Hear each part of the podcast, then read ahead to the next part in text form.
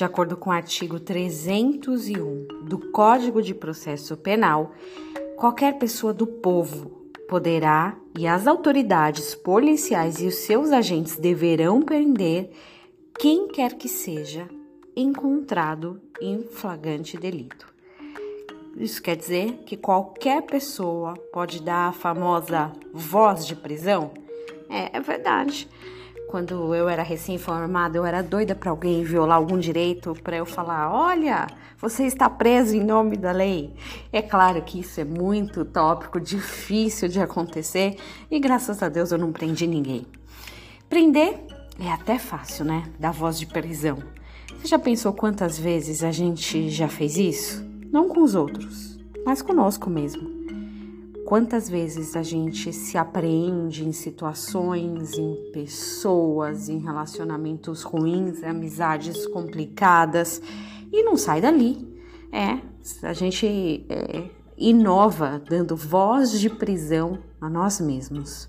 Com isso, nossa alma fica totalmente presa.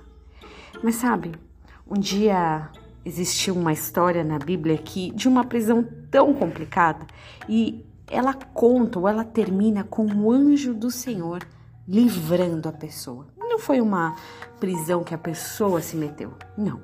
Você vai ver.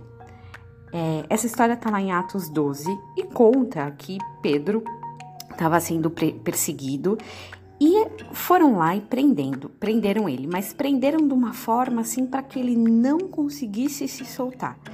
O versículo 6 do capítulo 12 diz que ele dormia entre dois soldados, olha só, para não ter jeito de sair, acorrentado com duas cadeias e além disso tinha sentinelas à porta que guardavam o cárcere. Ou seja, é impossível sair desse angu, é impossível sair dessa prisão.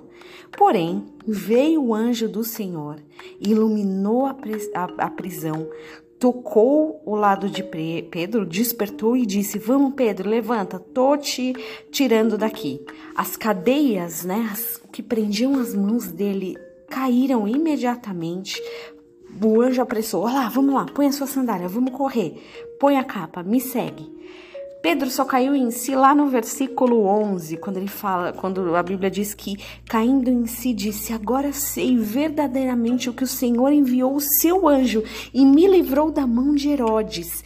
O Senhor deu um grande livramento, mesmo com uma prisão com dois sentinelas ao lado, com, com prisões ao lado, sentinela na porta, cadeias e um esquema de segurança digno de prisões americanas.